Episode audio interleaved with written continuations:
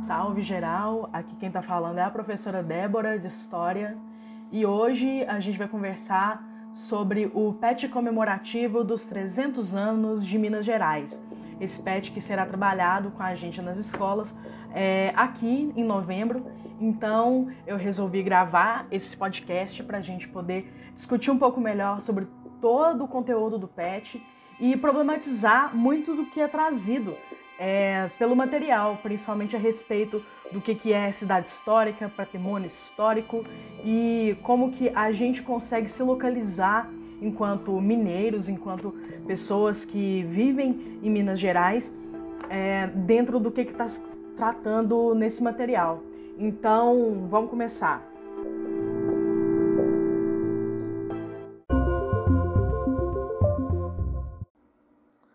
Antes da gente entrar propriamente no material desse PET, eu acho interessante a gente dar uma passada de olho, pelo menos, ali no, no guia, né? Que é esse guia de orientações de professores, mas tem um texto na apresentação que é muito interessante da gente observar. Ele também está disponível lá no site do Estude em Casa, né? Então, se quiser ir lá para poder baixar essas orientações e lerem a apresentação, é bem interessante. Então, é, ela é uma carta que ela é direcionada ao professor e ao gestor, mas vale para todo mundo. Então, quem, quem a, a escreveu está falando que assim é um comunicado de que o Estado de Minas está completando é, 300 anos agora em dezembro de 2020 e que nas escolas esse tricentenário do Estado deverá ser assinalado pela valorização da história e da cultura de Minas Gerais por meio da realização de atividades pedagógicas, cuja culminância ocorrerá em novembro, meses que a gente promove a Semana de Educação para a Vida, que não é novidade para quem é da rede pública de Minas, e né, que é estabelecida por uma lei federal, e também é, em relação ao Dia da Consciência Negra do dia 20 de novembro. Então, é, é importante sempre salientar o que, que tanto é essa legislação ao redor, que vai ser citada mais uma aqui para baixo também, mas de como que isso está sendo construído e a valorização desse tipo de cultura e a quem que a gente está se remetendo quando a gente fala desses 300 anos. Então, é, dando continuidade, esse PET comemorativo dos 300 anos de Minas é, foi elaborado com a contribuição da área de educação das relações étnico-raciais. Para quem está acompanhando os PETs regulares, é, a gente pode perceber que esse, esse, esse tema de relações étnico-raciais sempre está sendo muito latente, pelo menos a primeiro momento enquanto título. É, ao longo dos patches a gente vê um pouco de deficiência e isso não é novidade, eu sempre estou batendo nessa tecla. Quando a gente vai falar, por exemplo, sobre é, a, a, os indígenas em Minas Gerais, os indígenas no território brasileiro, a gente teve muito que recorrer a outros materiais que não estavam necessariamente no plano é, de estudo tutorado para poder sanar esse tipo de demanda que é fundamental, né? Então, é, essas atividades elas podem ser realizadas considerando a passagem do tricentenário nas escolas estaduais, rememorando a trajetória do povo mineiro, a construção e o desenvolvimento do estado de Minas Gerais. E essa palavra que foi colocada de rememorar, né, ou seja, trazer de volta a memória, eu acho bacana a gente depois é, tentar encontrar ela no PET, a gente tentar procurar ver onde que está essa memória sendo resgatada, porque muitas das cidades e eu vou tensionar isso ao longo desse, desse podcast, muitas das cidades que estão sendo assim reverenciadas no material são cidades que nós não moramos, ou às vezes que vocês, meus alunos, que são o principal público né, desse, desse episódio, disso que eu estou gravando aqui, às vezes nunca nem visitou, se as escolas não tiverem é, preparado algum tipo de excursão ou alguma coisa assim nunca nem visitou essas cidades e eu pretendo assim, a gente tem que tensionar muito isso para perguntar o que, que é uma cidade histórica. A gente vai chegar lá. Então, é, ainda na, nessa introdução, nessa apresentação aqui nas orientações, está falando o seguinte: destacamos que a educação das relações étnico-raciais tem como objetivo facilitar o conhecimento e os estudos relacionados à diversidade étnica da população brasileira, proporcionando melhoria das relações de convívio social no ambiente escolar, estimulando e apoiando práticas pedagógicas voltadas para a valorização da cultura e história dos povos tradicionais, viabilizando o cumprimento da Lei 10.639 de 2003.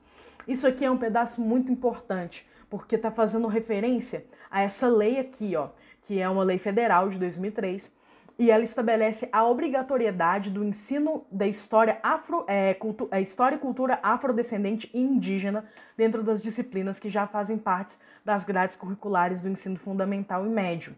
Também estabelece o dia 20 de novembro como Dia da Consciência Negra no calendário escolar. Isso significa o quê? Que desde 2003 é uma lei obrigatória que faz com que todas as escolas do Brasil, sendo é, é, estadual ou não, tenha enquanto um tema transversal, ou seja, perpassando por todas as matérias, o estudo da história e cultura afro-brasileira e indígena. E isso é importante também por uma coisa que está colocada aqui no guia, que está falando que a gente tem que reconhecer a diversidade étnica da população brasileira. Isso é uma das coisas que eu acho até interessante lembrar agora de por que, que eu acho bacana é, e importante estudar história. Porque quando a gente estuda história, a gente percebe que a gente não é o único no mundo.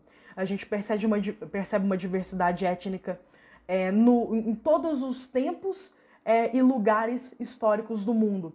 Então, quando a gente tem o um reconhecimento da diversidade, a gente entende que essa diversidade existe e onde que existe tempo, onde existe espaço, existe diversidade, a gente realmente proporciona melhoria de convívio social, tanto no ambiente escolar quanto fora dele, porque a gente está reconhecendo a existência do outro, não enquanto um, um, inimigo, um diferente, mas enquanto um diverso, um, um outro que a gente consegue ter essa esse tipo de sensibilidade para se colocar no lugar dele, né?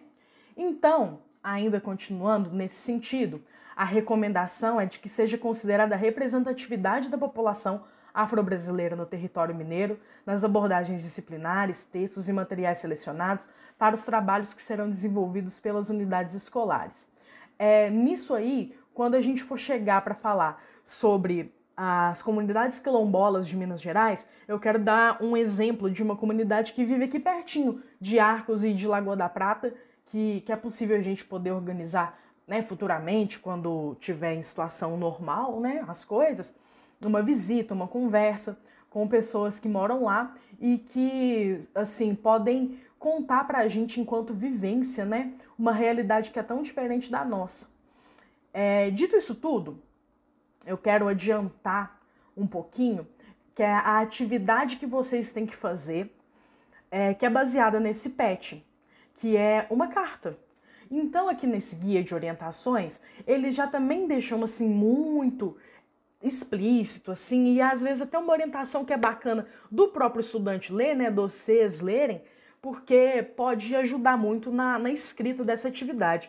E aí, lembrando uma coisa mais prática agora, que esse PET 300 anos, ele, ele equivale a 11, é, é, 100 horas aula.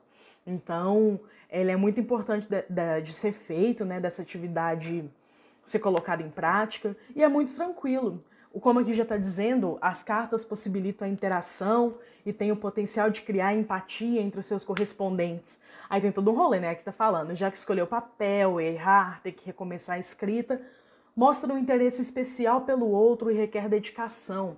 Elas possibilitam o desenvolvimento da criatividade, trabalham os aspectos visuais, motores e cognitivos. Além disso, estimulam a concentração, uma vez que a prática exige é, atenção ao ter que escolher bem as palavras, fazer o uso de conexões adequadas para transmitir a mensagem desejada. É todo um parágrafo, percebe-se, né? Que faz uma defesa dessa atividade, essa defesa dessa escrita de uma carta. Então, a atividade super tranquila, e nós vamos voltar a falar dela mais para frente, é, é a escrita de uma carta discorrendo sobre o estado, demonstrando a sua percepção em relação à sua localidade, costumes e história. E todo mundo tem história, todo mundo tem história. É, onde que existe ser humano, existe história. E quem falou isso não foi nem eu, foi um historiador chamado Mark Bloch. Ele é importantíssimo para essa nova geração de historiadores que considera que a história está em todos os lugares. A gente não mais é, pensa que a história está apenas localizada num documento antigo que você se encontra apenas assim num arquivo, numa coisa guardada, um documento do Estado, carimbado. Não, a história está em todos os lugares. A história se faz nos quadros que foram pintados naquelas épocas ou em épocas agora, né, que vão contar a nossa história para frente, nas músicas, no teatro, tá na conversa com uma pessoa mais velha que vai te contar sobre como que foi construído, por exemplo, o seu bairro e como que aquilo tudo é muito importante, porque pessoas vivem ali, né? Então, é nesse sentido. Dessa forma, a gente vai chegar no PET agora. Finalmente, né, esse PET, Plano de Estudo Tutorado, ele é um material só para os anos finais do ensino fundamental e para o ensino médio. E o título dele é Comemorativo dos 300 anos de Minas Gerais. E aí, gente, tenham esse pet em mãos a partir de agora para a gente poder estudar e para a gente rir também um pouquinho da capa que na parte de história tá falando de Minas Gerais. Você tem um monte de referência que você pode colocar de desenho aqui na capa para poder falar de Minas. Você pode colocar um monte de coisa. E sabe o que, que eles escolhem colocar para representar parte da história? Egito Antigo, no pet comemorativo dos 300 anos de Minas Gerais. Então, aquele negócio, a galera da, do design eu acho que deu uma leve vacilada. Ou então a capa já estava pronta para todos os pets e eles falaram assim: ah, coloque isso mesmo e pouco importa, assim. Eu acho que eu deveria ter tido um cuidadinho, né? Um pouquinho a mais, mas vamos que vamos. Mas assim, o componente curricular desse PET ele é interdisciplinar. Até nas orientações estão falando isso. O que, que significa uma coisa interdisciplinar? Isso quer dizer que ele pode perpassar por todas as disciplinas. Tem as disciplinas podem conversar. Então, por exemplo, quando a gente está falando de patrimônio histórico, a gente não está falando necessariamente de uma coisa que pode ser trabalhada apenas na disciplina de história. Ele pode ser trabalhado e deve ser trabalhado, por exemplo, na disciplina de geografia, porque você tem patrimônios históricos que são patrimônios naturais, é, que seja, por exemplo, uma cachoeira, que é patrimônio, é, pode ser, por exemplo, uma Serra do Curral, ali naquela região de Belo Horizonte, até o que são patrimônios históricos tocados pelo, pelo ser humano, né? Então a gente também pede uma, uma, uma análise da sociologia para entender mais ou menos as motivações políticas e culturais que levaram, por exemplo, um artista a estudar aquela obra. É, do, da cultura religiosa também, para a gente analisar, por exemplo, arte sacra, que é muito, é, é, diga-se assim, né, de passagem, uma coisa que é muito colocada nas igrejas, nessas igrejas, essas igrejas barrocas, é muito daquela região mineradora, né, da antiga Vila Rica, atual Ouro Preto, que a galera vai muito lá para poder observar esse tipo de arte, mais ou menos desse jeito. Então, tem uma apresentação para vocês que eu sempre acho interessante a gente ler, porque ela foi pensada. Olá, estudante! O Estado de Minas Gerais completará 300 anos e, assim, para homenagear a nossa terra, aquela que nos acolhe, nutre e forma a nossa cultura, a Secretaria de Estado de Educação de Minas elaborou esse plano de estudo tutorado, trazendo um pouco da ampla e diversa história das expressões culturais do nosso Estado. No PET, você será conduzido a uma jornada de curiosidades, descobertas e reflexões sobre a composição e costumes locais.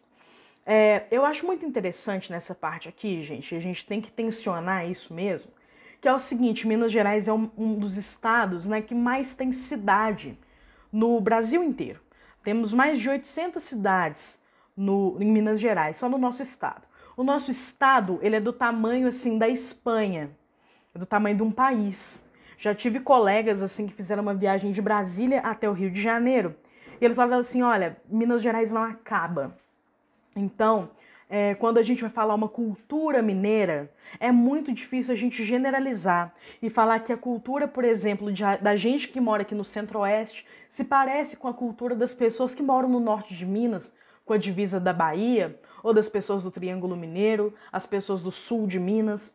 as pessoas que estão é, é, na zona da mata. Então, toda essa diferenciação de um Estado que tem proporções é, de país tem que ser levada em consideração. A cultura é muito diversa e muito ampla. Então, já vou começar problematizando isso. E a gente tem que ter isso em mente, sabe? Que uma cultura nunca é única.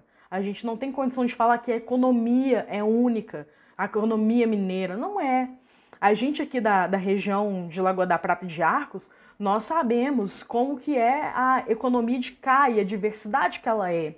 Então, é muito diferente, por exemplo, da economia da pessoa que vive lá no sul de Minas, na divisa com São Paulo, e que às vezes lá ele ainda está trabalhando, por exemplo, numa lavoura de café, que é muito diferente daqui, que tem uma galera que ainda trabalha na lavoura de cana, mas que também tem na produção de leite, que tem a produção de fogos de artifício, que tem a galera da rifa, que tem a galera das bicicletas, a galera do calçado e tal. Então é toda uma economia que ela é muito diversa muito ampla, igual ali no Triângulo, com Patos de Minas, que tem o pessoal do milho, né, que é diferente do daqui também. E a cultura não vai ficar de fora. Então, para a gente falar de cultura mineira, a gente tem que pensar, por exemplo, até em que aspecto de cultura que a gente está falando. Né? Então a gente está falando de música. É, o que, que é a música mineira? A gente vai falar que a cultura é o clube da esquina. É indiscutível da importância. É, isso aí tá dado. Mas hoje em dia a gente tem o Jonga, que ele é um rapper mineiro e que está sendo premiadíssimo e reconhecido no mundo inteiro enquanto rap, enquanto hip hop e que ele está representando Minas Gerais. Embora seja uma cultura de um nicho que é, não contempla inclusive o estado inteiro, porque é uma cultura de um rap que ele é conhecido num, num nicho é, muito, às vezes, de uma capital, aqui do nosso centro-oeste, que não tem muito a ver, às vezes, também com o pessoal da música sertaneja, que também é uma cultura que é de Minas Gerais, né? Que é essa cultura do caipira. Então, tudo tem que ser levado em consideração. É... Então, a gente vai entrar a partir de agora nesses textos, em todo tipo de abordagem. Aqui, ó, acabei de falar, mas já começando. O desbravamento da localidade, que hoje compreende o estado de Minas Gerais, na região sudeste, atualmente composta por 853 municípios, se iniciou no século XVI, por meio do trabalho dos bandeirantes em busca de ouro e pedras preciosas. Em 1709 foi criada a Capitania de São Paulo e Minas de Ouro, que, em 1720, foi desmembrada em São Paulo e Minas. É até bacana a gente dar uma pausa nesse, nesse parágrafo para poder falar quem eram esses bandeirantes, né? É, esses bandeirantes são pessoas, mamelucos paulistas, que é um, um termo que eu estou pegando emprestado da antropologia, de um escritor antropólogo brasileiro e mineiro, que ele, ele fala sobre os caipiras, né? E como que esse, esse bandeirante paulista, ele ia é, tentando des, é, assim, né, desbravar esse mato adentro em busca de algumas coisas, né? Então, é, o trabalho do bandeirante tem a ver também com sequestro indígena para poder vender como mão de obra escrava, é, também tem a ver com ele ficar procurando escravos fugidos, procurando quilombos e acabando com comunidades quilombolas. E também tem todo esse lance de procurar as pedras preciosas, porque é, Portugal e toda a galera, um colono que já estava aqui se estabelecendo. E, o, e esse colono mestiço, né, que é um cara, por exemplo, português, um indígena, que se misturaram e é, viram esses, esses mamelucos, né?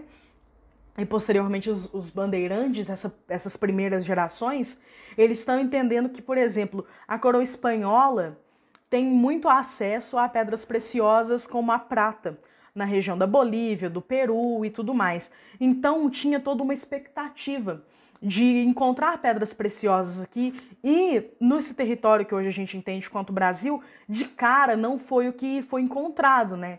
Tanto que aqui pelas datas que estão tá sendo colocadas, demorou mais de 200 anos, é, desde a chegada dos portugueses até a, o, finalmente encontrar as minas, né? As minas de ouro e de diamantes. Então era toda uma expectativa e uma busca.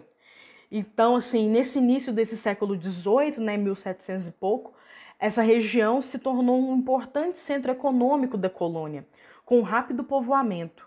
No entanto, a produção de ouro começou a cair por volta de 1750, levando a metrópole, Portugal, a criar formas cada vez mais rígidas de arrecadação de impostos, causando tensões que culminaram no mais conhecido movimento político da história de Minas Gerais, a Inconfidência Mineira. É até, eu não sei se vai explicar mais para frente, mas a gente tem que parar para entender por que que essa produção começou a cair e foi tão pouco tempo, mesmo sendo tanto ouro, né? Inxalá. O que, e vocês não vão pegar essa referência que vocês são novos, mas quem assiste Viva tá ligado. O que que acontece? O primeiro ouro que foi encontrado aqui na região das Minas é o que a gente chama de ouro de aluvião, que é literalmente um ouro que estava na superfície da terra. Então a galera pirou, porque chegou aqui e estava tropeçando em pepita. Então veio uma superpopulação para cá, de todo tipo de gente, tanto de dentro da própria, do próprio continente, quanto gente de fora, procurar esse ouro e acabar com ele muito rápido. Então, é, 50 anos, né, mais ou menos isso, que teve todo esse apogeu, esse pico econômico, assim, de você encher as minas, encher esse estado de gente e você é, fazer grandes, por exemplo, construções públicas, construção de teatro, construção de grandes igrejas e tudo ficar muito polposo e chique e não durou nada, porque o ouro estava acabando e aqui necessitava de muita técnica para poder a, acessar, né? É, ouro que estava de uma outra maneira, você precisava de mais técnica para poder ter acesso a esse ouro. Um ouro que era diferente do de, de aluvião, que era diferente do, das minas. Então, é, quando tá falando aqui que a coroa tem procura criar formas mais rígidas de arrecadação de imposto, é porque o imposto estava delimitado ali, ó. Tinha o quinto, né, que era a quinta parte, e aí tinha que pagar aquele tanto, independente de quanto você arrecadava. O negócio é que quando a arrecadação de ouro foi caindo, o quinto continuou o mesmo. E aí já não tinha mais condição da galera é, arrecadar e pagar para a coroa o preço tão alto que ela estava cobrando. Então, o que eles colocam aqui de datação, que foi no final desse século XVIII, a Inconfidência Mineira, né, um movimento de uma elite intelectual, de uma elite econômica daqui de Minas, com muitos militares, tendo como central até hoje a figura de Tiradentes, né, que foi resgatada pela polícia para poder ser um símbolo, né, que foi a galera se revoltando contra o, a grande, o grande é, pagamento, né, de impostos que tinham que pagar a coroa, tinha que pagar Portugal. Com certeza, né, nesse patch mais para frente vai falar melhor sobre Inconfidência Mineira, e eu vou deixar para eu me prolongar nisso mais para frente, sabe? Porque é importante a gente pensar até na própria palavra inconfidência, é, que significa basicamente né, infidelidade e tal. E por que, que é colocado como inconfidência e outros movimentos dessa época é, são colocados como revoltas, né? Então isso tem que ser tensionado também. E também, inclusive, os objetivos dos, dos inconfidentes, né, dos revoltosos, têm que ser tensionados. Qual que era a base teórica deles e quais, quais assim que eram os objetivos com o estudo. Não, não era deixar o Brasil independente, embora é, várias colônias espanholas, mais ou menos aí nessa época, estavam se tornando independentes e se tornando repúblicas, né? Não é o caso que vai acontecer aqui no Brasil. Bom, apesar dos avanços advindos da produção agrícola de açúcar, fumo e algodão na região, a mineração permanecia preponderante na economia do Estado, inimigo, de certa forma, o desenvolvimento de outras atividades econômicas de exportação por muitos anos.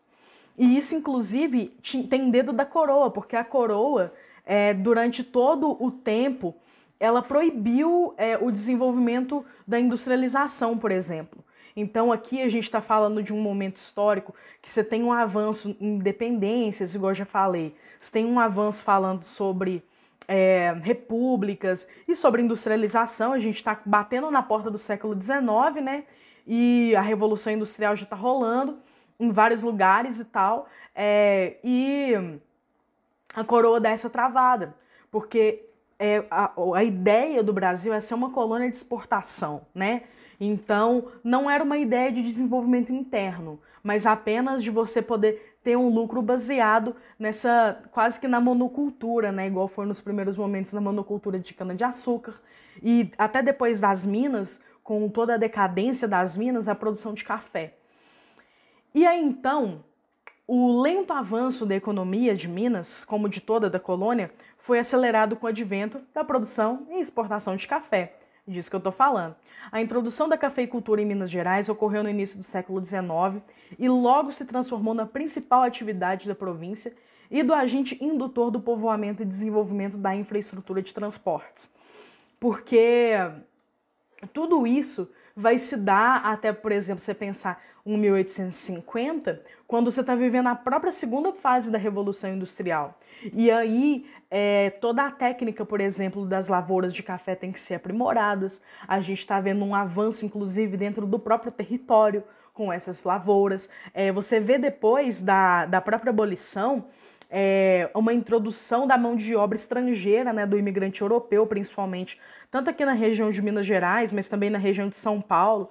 Tanto que dependendo do lugar que você chega aqui em Minas, em São Paulo, até hoje a galera falando assim: ah, meu avô é italiano, meu bisavô foi italiano. Assim, gato, todos os avós de todo mundo foi italiano também. Porque de tanto imigrante que teve aqui. Então não precisa tirar muita onda. E também o que está terminando do parágrafo de falar de infraestrutura e transportes é porque você precisava fazer com que esse café chegasse no Porto de Santos. Então, é bem fácil de vocês encontrarem até na internet mesmo. É, e quem está nos grupos de WhatsApp da minha matéria, eu já mandei essas fotos por lá, é, de como que foram construídas as ferrovias que ligavam toda essa parte assim do Sudeste até o Porto de Santos, que era o lugar que as sacas de café iam chegar para ser transportadas né, para o resto do mundo. Bom, a prosperidade trazida pelo café ensejou um primeiro surto de industrialização, reforçado mais tarde pela política protecionista implementada pelo governo federal após a proclamação da República.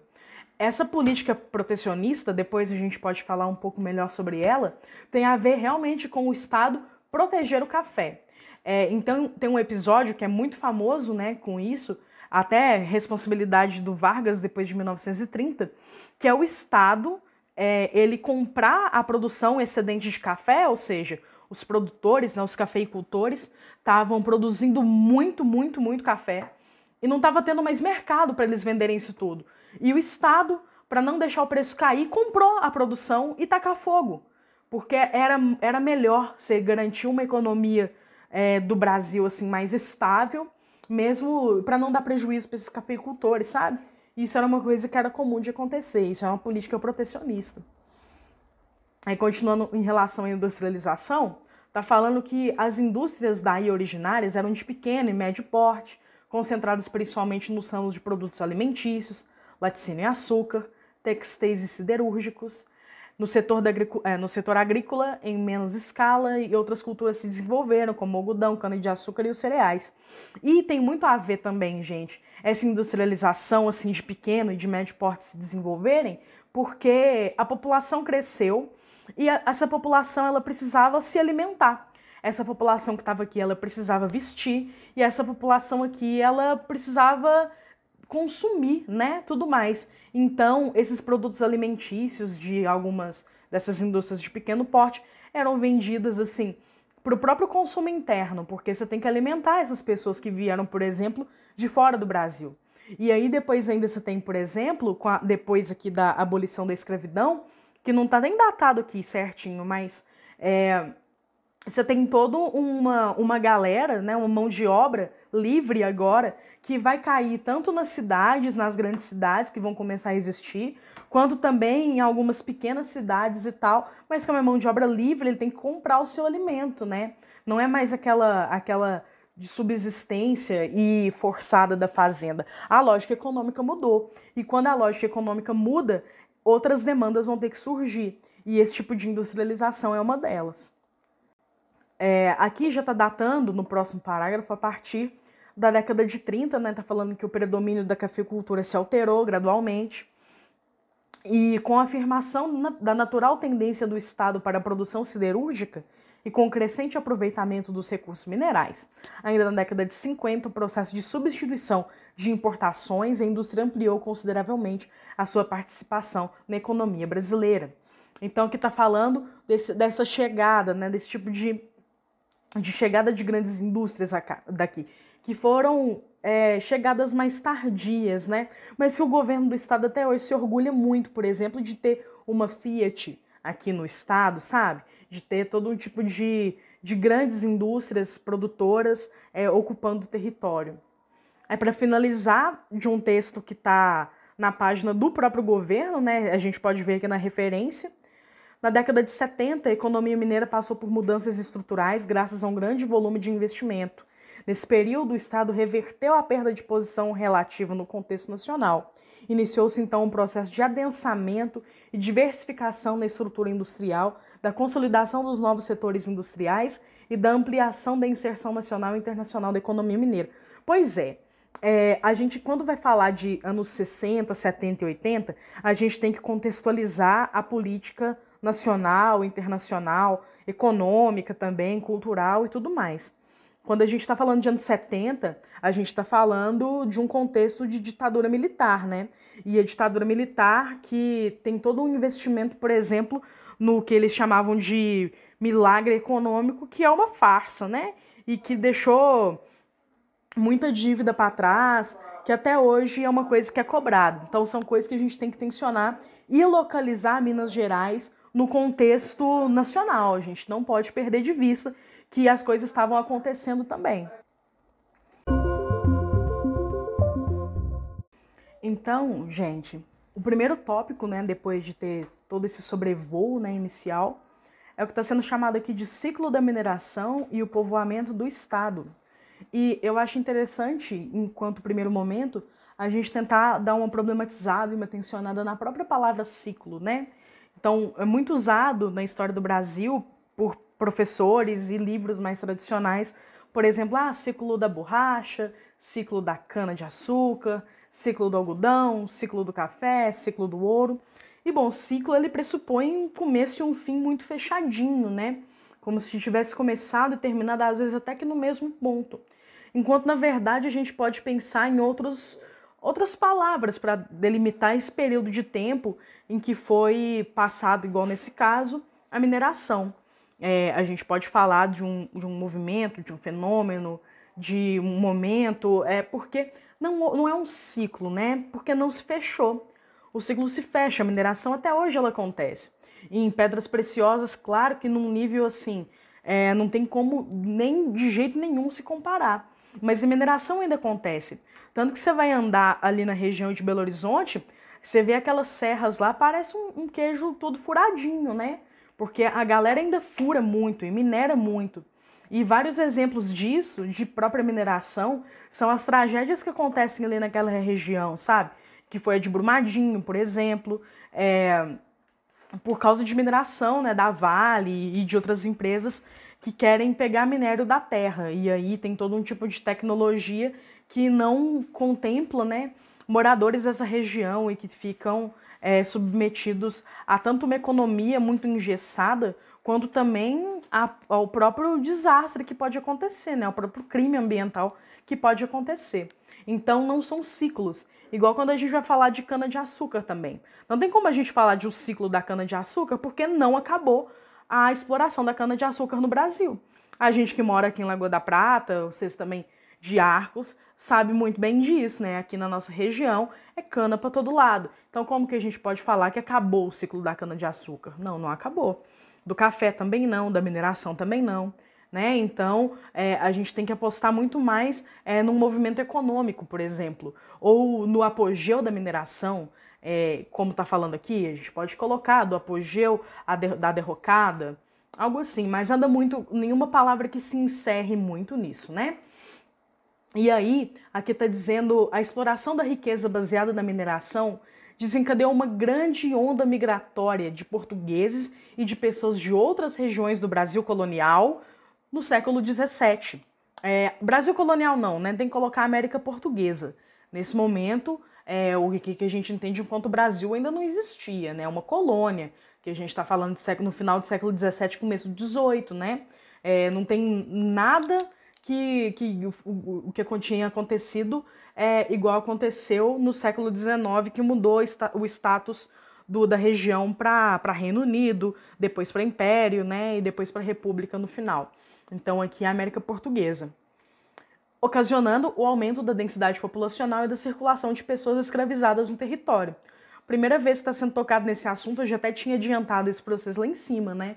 Então você aumenta consideravelmente a população desse território e é, das, das pessoas escravizadas também, porque a demanda né, por, uma, por uma mão de obra é, de mineração ia exigir muitos escravizados. Então, tem todo um tráfico interno né, nesse momento também, de você transferir, por exemplo, pessoas escravizadas que estavam lá no Nordeste ainda, participando daquelas lavouras de cana, sendo transferidas para cá. E, inclusive, é, isso também já foi dito no infográfico que estava até no PET 1 do segundo ano, se eu não me engano, é, e que eu falei em algumas lives e tal, e tá nos grupos, que algumas técnicas de exploração é, de minério, né, do ouro, tanto daquela bateia e tudo mais, de outras técnicas também, foram trazidas por essas pessoas escravizadas, porque enquanto eles eram pessoas livres no continente africano é, eram comum, era comum né, em várias regiões ali do continente, em vários reinos, vários impérios, assim, as pessoas mexerem com minério também. E aí algumas técnicas foram trazidas por essas pessoas. É, e aí então, dando continuidade, está dizendo que nesse contexto, né, então, século 17 e 18, destacamos Ouro Preto por ter sido a primeira cidade do estado de Minas Gerais a ser reconhecido como Patrimônio da Humanidade pela Organização das Nações Unidas é, para Educação e Ciência e Cultura da Unesco, que aconteceu em 1980. Ela é localizada na região central de Minas Gerais. É muito comum né, visitas à cidade de Ouro Preto por escolas e tal. Ela reúne, conforme o Instituto do Patrimônio Histórico e Artístico Nacional, o IFAM, o maior e mais significativo acervo da arquitetura e da arte do período colonial de todo o Brasil. Tem algumas fotos aqui embaixo também a respeito de Ouro Preto e de Mariana, é, e é muito interessante a gente poder ir até aquele lugar, né, para a gente conhecer a arquitetura. E é uma arquitetura que ela remete muito ao período é, da escravidão mesmo, né? Porque tudo foi produzido por mãos, mão de obra escrava. Bom, a região foi povoada na última década do século XVII, com a descoberta do ouro no leito de um córrego, então ela foi batizada é, de Vila Rica de Albuquerque. E aí todo esse vilarejo teve seu apoio econômico ali, então, nesse meio do século XVIII que a gente está falando, que foi quando aconteceu o apogeu do, da, do ouro no geral nas minas. E aqui também está destacando é, dois nomes: é, um arquiteto, o Aleijadinho, que todo mundo já conhece, e o pintor Manuel da Costa Taide, como grandes pessoas, é, grandes nomes ali daquela cidade. E por último, está dizendo que Vila Rica se tornou a capital de Minas, é, congregando um grande acervo cultural para a humanidade. Em 1823, em razão da coloração escura das pedras de ouro descobertas na ocasião do povoamento, recebeu o nome de Ouro Preto. Permaneceu capital do estado até 1897, quando foi transferida para Belo Horizonte. É, é interessante a gente pensar como que ali era o centro comercial, era o centro de tudo o que estava acontecendo, né? Praticamente quando a gente está falando sobre mineração de ouro aqui no estado, né? Na capitania das Minas. Então, é, você tem que imaginar que é uma cidade que ela foi feita muito rápido, ela foi povoada muito rápido e ela teve que ser construída muito rápido também, assim da mesma maneira que ela foi esvaziada muito rápido. E também depois, é, mesmo continuando enquanto capital e tal, é interessante a gente colocar aqui como que ela deixou de ser capital para a construção de Belo Horizonte com esse advento da República, né? E esse movimento republicano que assim é, é dado hoje em dia é muito comum da gente se falar que foi um movimento que queria esquecer completamente o passado colonial do Brasil e o passado imperial do Brasil. Então, os republicanos quiseram fazer um apagamento da memória, por isso planejaram a cidade de Belo Horizonte em cima é, de um povoado, independente de onde que estivesse, para poder tirar essa capital de Ouro Preto, para nem a arquitetura remeter ao que foi o passado. Então, a gente tem que pensar na nossa história também, enquanto que foi o apagamento da nossa história, e como que a gente tem que fazer um esforço muito grande para poder se lembrar de tudo que aconteceu, porque a, o apagamento dela foi proposital. Quando você constrói uma capital nova do zero, com uma arquitetura querendo entrar na modernidade, com as ruas largas do capitalismo moderno, diferentemente das arruelas de Mariana, de Ouro Preto, de São João del Rei, que são fotos que estão no pet de vocês, é uma tentativa de apagar a memória. E as cidades são esvaziadas. Tanto que tem um, debate que é muito interessante da gente fazer a respeito dessas cidades hoje em dia, é o como que o que restou daquelas cidades foi uma memória muito da estrutura, do que, foi construído, e mesmo assim a fachada, porque é tombado, né? Tombado quer dizer, ela é patrimônio e ela não pode ser destruída a fachada. Mas, é, quando você vai em Ouro Preto, eu gostaria muito que vocês tivessem a oportunidade de ir, mas tem que ir com um professor de história bom. Não é para ir com qualquer um, não. Tem que ser bom. Isso quer dizer eu. Tem que me levar para poder mostrar para vocês o trem. Então, é, para a gente ver, por exemplo, uma coisa que é o seguinte: às vezes lá em Ouro Preto, Mariana, essas cidades que estão listadas aqui para vocês, né? Então, passando, tem Mariana na primeira foto, Ouro Preto, Sabará, Diamantina, Tiradentes, São João Del Rei, Cerro, Congonhas e tudo mais. É, são cidades que são tombadas, então você não pode mexer na fachada das casas, por exemplo. Porém, é apenas a fachada. Quando você entra lá dentro, por exemplo, tem um Banco do Brasil e tudo lá dentro tá igualzinho um banco comum que você encontra numa capital, numa cidade. É, tudo por dentro muda, por fora fica. Então é uma cidade fantasma, é uma cidade vazia, porque é uma cidade que vai te remeter é, no você andar pelas ruelas que tem aqueles tijolos, né, aqueles ladrilhos, as pedrinhas, aquele morro, aquela janela, tudo assim, construído com mão de obra escrava. Mas ela é esvaziada de significado. Isso quer dizer que você está vendo aquilo tudo, mas nada daquilo é, é mais aquele passado é, e você não consegue ter uma memória recuperada para entender que aquele lugar ele tem um significado de memória. O que, que quer dizer com isso?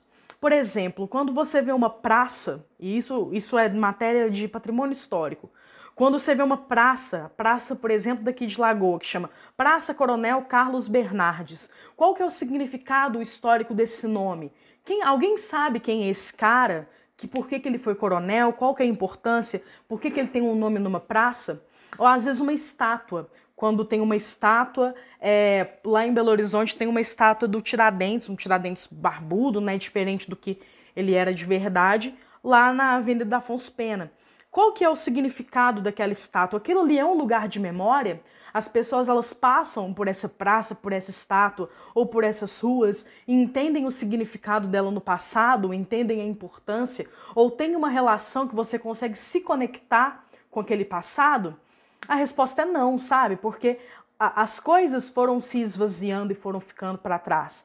É, hoje em dia, Ouro Preto, Mariana, essas outras cidades também que eu citei, elas são muito mais reconhecidas enquanto cidades universitárias, né? São universidades, tanto privadas, igual no Cerro tem a PUC, mas também tem a Federal de, de Ouro Preto, ou FOP, tem a de São João del Rei também lá, que transformaram a cidade num lugar de, de universitários, né?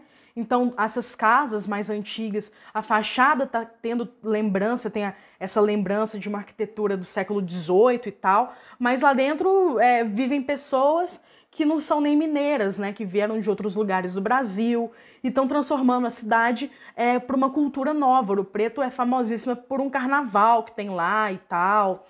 E aí tudo está acontecendo no seguinte: você não consegue nem, por exemplo, encontrar pessoas na cidade que tem alguma relação com o passado. Então, às vezes é o dono de uma pousada, mas que ele comprou a pousada pronta. Então, nessa cidade, você vai em São João del Rei, Tiradentes, principalmente. Em Tiradentes, é, nada lá é, te faz uma. te faz você ter aquela rememoração. Né? Lembra da palavra que a gente falou no começo? Esse rememorar do que, que era aquela fazenda Tiradentes, né? Do século XVIII, do século XVII naquela região. Lá tudo se transformou. Lá é, é uma cidade que ela é composta por pousadas, restaurantes, são pessoas de fora que estão construindo uma nova cultura. E aquilo virou um, um lugar de paisagem, mas não um lugar de memória. Então, é, esse esvaziamento de cultura, esse esvaziamento de memória das pessoas nem mais se preocuparem né, com o que, que aconteceu e de não ter esse mal-estar de pensar que todas essas cidades foram construídas com mão de obra escrava, né, porque tem que existir um mal-estar e isso não existe nessas cidades, assim, é, faz com que a gente tenha que problematizar o que, que é uma cidade histórica, porque é o que eu estou falando e eu quero trazer para vocês aqui é, algum texto, algum tipo de, de referência melhor sobre toda cidade ser histórica. Quando a gente pensa em cidade histórica, é, sempre vem essas cidades na nossa cabeça. Quando algum professor de história vai falar que quer fazer uma viagem com a turma, sempre tem que ir para a cidade histórica, tem que ir para Ouro Preto. É, é, uma, é, é um negócio muito interessante de se fazer mesmo. Só que toda cidade é histórica e toda cidade tem sua historicidade. Ela foi construída né, ao longo do tempo, pessoas passaram por ela e às vezes você tem um significado e uma presença de passado e uma memória, uma identificação muito maior do que essas outras cidades, assim. Então, é, antes da gente assim prosseguir, né, e falar sobre a principal atividade econômica, que aqui já chegando nas próximas páginas do PET de vocês, eu queria trazer é, um debate de novo de uma tese, né, uma, uma tese de, de doutorado lá da, da Universidade de São Paulo e, e da, de uma mulher que chama Maria do Carmo Alves. Ela fez em Ciências Humanas eu achei muito interessante uma parte aqui da tese dela que fala o seguinte: a essência da cidade é dada pela sociedade que usa o território, modifica suas paisagens e, no contexto da vida, constrói a sua própria história. Sejam essas na política, na economia, nas controvérsias, nas questões urbanas, mas especialmente pela complexidade das abstrações de suas emoções na concretude que o território nos impõe. Com essa análise, podemos lembrar no que diz Costa, que é um autor que ela cita, quando fala que a cidade é como um produto de um processo histórico. Aí chega a parte que é mais importante. Toda cidade é histórica. Toda cidade é produto de um processo histórico e das rugosidades presentes é, que atestam essa assertiva, que pode ser elucidada na busca da compreensão da cidade histórica com particularidade singular reconstruída no presente ante a totalidade. Cada período histórico traz impressos nas paisagens que produz os objetos geográficos como resultado da acumulação do trabalho humano, pois a herança do passado se faz presente e diz respeito ao conjunto das ações que nos possibilitam a compreensão do espaço geográfico. E antes da gente entrar nesse debate, o que, que a gente coloca como rugosidades significa é, que chamamos né, de rugosidade ao que fica no passado como forma, espaço construído, paisagem, o que resta do processo de supressão, acumulação, superexposição, com que as coisas se substituem e acumulam em todos os lugares as rugosidades se apresentam como formas isoladas ou como arranjos. Isso quer dizer, como que aquela paisagem muda. E paisagem não é só necessariamente nesse sentido mais figurado, enquanto paisagem natural não, mas é o espaço, é o que, que transforma, o que, que o trabalho humano transforma. E o que, que não só ele transforma, mas como ele deixa na memória, tanto o que foi antes, a pessoa que a transformou e o objetivo da transformação. Então, é, para a gente ter, assim, às vezes até uma ilustração melhor do que, que significa isso, é quando a gente vai conversar com os nossos pais, com os nossos avós, a respeito de lugares mais assim antigos das nossas cidades, dos nossos bairros, e aí eles vão contar para a gente é, sobre o que, que era ali antigamente. E aí ele lembra de tudo, ele lembra daquela transformação, ele lembra do que, que aconteceu. E ele tem uma relação afetiva com aquele lugar aqui em Lagoa da Prata, vocês podem perguntar para os pais de vocês. Embora eles sejam, às vezes, eu acho que mais novos do que os meus pais, mas são pessoas que vão saber, vão lembrar, por exemplo, de onde que era a mercearia da usina é, aqui dentro da cidade, vão lembrar onde que era o cinema daqui da cidade. E eles passam nesses lugares depois dessa paisagem ser transformada, que seja numa farmácia, numa loja de eletrodoméstico. Eles passam por aquele lugar eles lembram do que, que foram, né, do que, que foi aquele lugar, e ele entende, ele, ele se sente pertencente a tudo aquilo, porque É, a, a cidade histórica é isso. É a cidade que ela tem história. É a história é, que ela foi transformada, né? O território foi modificado é, pelas pessoas que moram aqui, foi modificado pela política da cidade, foi modificado, por exemplo, pela economia da cidade. Então, o que, que é, por exemplo, o centro de Lagoa da Prata há uns anos atrás e hoje em dia com o predomínio da Embaré, por exemplo, né? Que domina o centro da cidade. Quem é de Arcos e já teve a oportunidade de vir aqui sabe o tanto que ali no centro é desse jeito. Ou então, é, em outros lugares, quando a gente vai falar, por exemplo, aqui em de Lagoa, quando a gente vai falar sobre a praia, né, a nossa prainha, Lagoa, como que aquele espaço se transformou pensando na cultura várias vezes, né? E como ele está sempre em transformação. Os, as pessoas que moram aqui estão fazendo história, né? Por isso que a gente tem que pensar sobre isso. Se no PET está falando que em Minas Gerais existem 853 cidades, são 853 cidades históricas, que as pessoas têm conexão com o lugar, tanto geograficamente quanto historicamente. Elas transformaram aquela realidade e aquilo ali foi fruto de trabalho, né? E, e quando é fruto de trabalho tem história. Então a gente tem que pensar nesse sentido e desvincular muito a nossa mente sobre isso, sobre o que é uma cidade histórica e associar imediatamente, é, associar só com Ouro Preto, Mariana e não sei o quê. Então, é, o que, que você pode pensar assim para você identificar a sua cidade enquanto histórica também?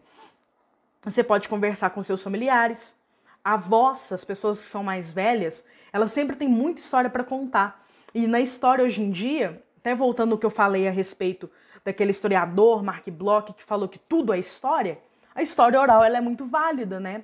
Você conversar com uma pessoa e conversar com várias pessoas também a respeito, por exemplo, do mesmo assunto e, e construir uma história que não foi contada ainda pelos documentos, né, pelos livros antigos os vizinhos, você conversar com pessoas, é, você procurar, por exemplo, um, um lugar é, da sua cidade, um, uma rua, um prédio, para você estudar a respeito desse lugar também é muito válido.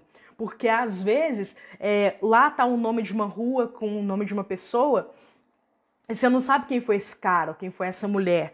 O nome da praça tem um nome lá de uma pessoa e a gente não sabe quem que é e tem que pensar sobre quem que pode ser aquela pessoa, assim.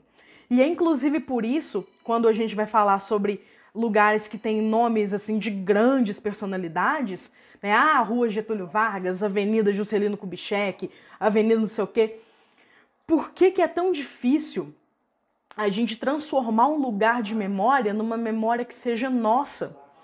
Tem uma resistência muito grande de pessoas que estão no poder de deixar com que você mude o nome de ruas, mude o nome de praças, para poder dar mais significado àquele lugar, para pessoas que realmente importam. Então, é até interessante quando a gente vai falar sobre isso,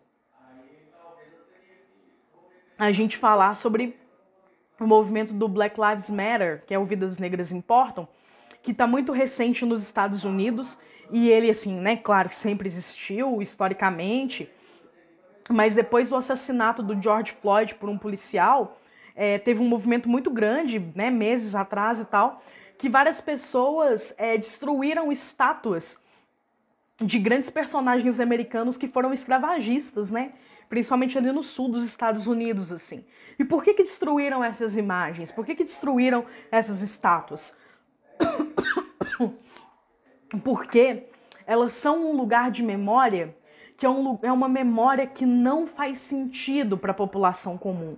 Por que, que a população negra vai querer rememorar e ter para si um monumento de um cara, um, traf, um traficante de escravos? Então, isso tem tudo tem que ser tensionado e é um debate que está super em pauta, assim, está super em alta, aliás.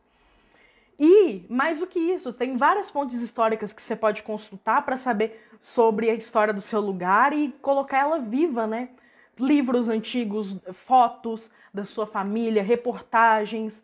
É, então, assim, não é só a história que está presa naquele passado, aquela coisa. A história é viva e ela acontece o tempo todo. Isso debate que a gente está falando, né? Esse debate que a gente está fazendo a respeito do que, que é esse patrimônio cultural, tem um texto muito interessante que eu encontrei aqui é, no ambiente jurídico que fala, que chama o Estatuto da Cidade e a Proteção do Patrimônio Cultural, escrito por Marcos Paulo de Souza Miranda, promotor de justiça, é, e aí ele diz o seguinte: cidades e patrimônio cultural são realidades que se interrelacionam de forma íntima desde os albores dos tempos, quando os homens perceberam que a convivência grupo estabelecido em um determinado espaço era benéfica para sua segurança, alimentação, moradia e bem-estar. Então isso quer dizer o quê? Que o patrimônio é o que eu estava falando antes, esse patrimônio, essa história, ela é, ela está onde existir ser humano, né? Isso desde esses primeiros tempos assim. Os locais dos antigos ajuntamentos humanos, ao ganharem permanência, transformaram-se em espaços e suportes para toda a organização social e práticas ligadas às formas de ser, fazer e viver, que aos poucos foram se estruturando na geografia da urbe. Vias de transporte, estruturas de irrigação e armazenamento de águas, locais de sepultamento, praças públicas, mercados, habitações, estruturas de defesa, áreas de plantio, armazenamento de grãos, açougues, estábulos, oficinas, templos, postos de arrecadação de tributos, sede de órgãos administrativos, monumentos, são apenas alguns exemplos da materialização de produções culturais desenvolvidas nas cidades desde a antiguidade que, preservadas ao longo do tempo, não raramente selecionadas para compor o rol dos bens considerados patrimônio cultural de uma dada sociedade. De novo, né, tudo que vai, é tudo que se atribui trabalho. Também não podemos nos esquecer da profunda relação entre a paisagem natural e a cidade, pois há locais, né, montanhas, picos, planícies, rios, ocorrências geológicas que estão de tal forma ligados ao núcleo urbano, às vezes justificaram com seu próprio surgimento, que recebem uma especial valorização como símbolo do povo ali residente, a ponto de ser inseparável do patrimônio cultural local, enquanto marco identitário e referencial mnemônico de vivências e viventes.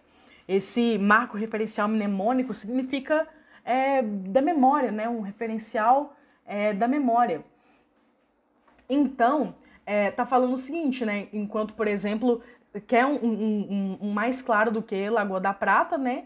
Que é a cidade ser pensada e ter um nome pensado no, nesse espaço físico que ela ocupa e de ter como referência uma paisagem natural, que é a lagoa. E aqui é um, um parágrafo que reforça todo o pensamento que a gente está tendo agora.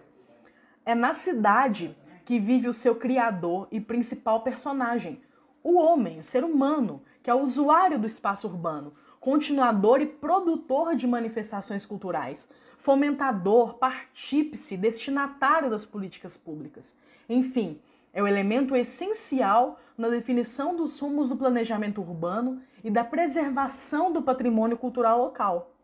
Dentro dessa perspectiva, toda cidade é histórica, na medida em que, a partir do momento em que ela nasce, já se constitui fenômeno social e passa a se acumular registros materiais e imateriais da vivência de seus moradores.